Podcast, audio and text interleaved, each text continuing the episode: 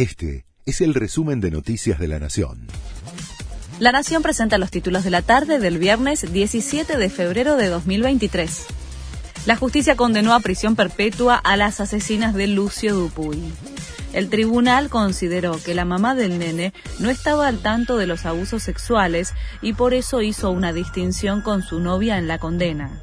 Ambas ya habían sido declaradas culpables del delito de homicidio agravado en distintos grados.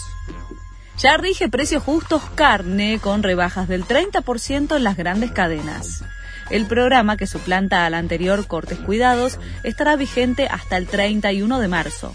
Tendrá como piso un volumen de comercialización de 18.000 toneladas mensuales.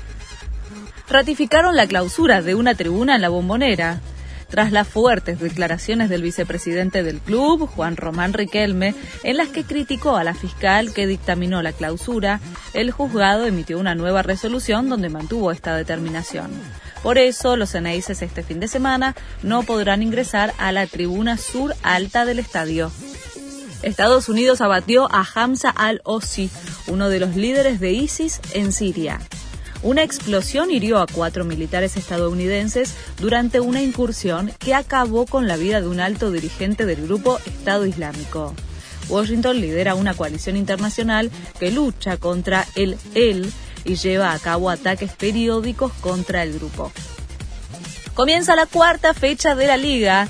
Hoy se juegan tres partidos. Gimnasia recibe a Instituto desde las 18. Huracán será local ante Barraca Central a partir de las 21 y 30. A la misma hora, Racing visita a Arsenal de Sarandí en busca de su primer triunfo en el torneo.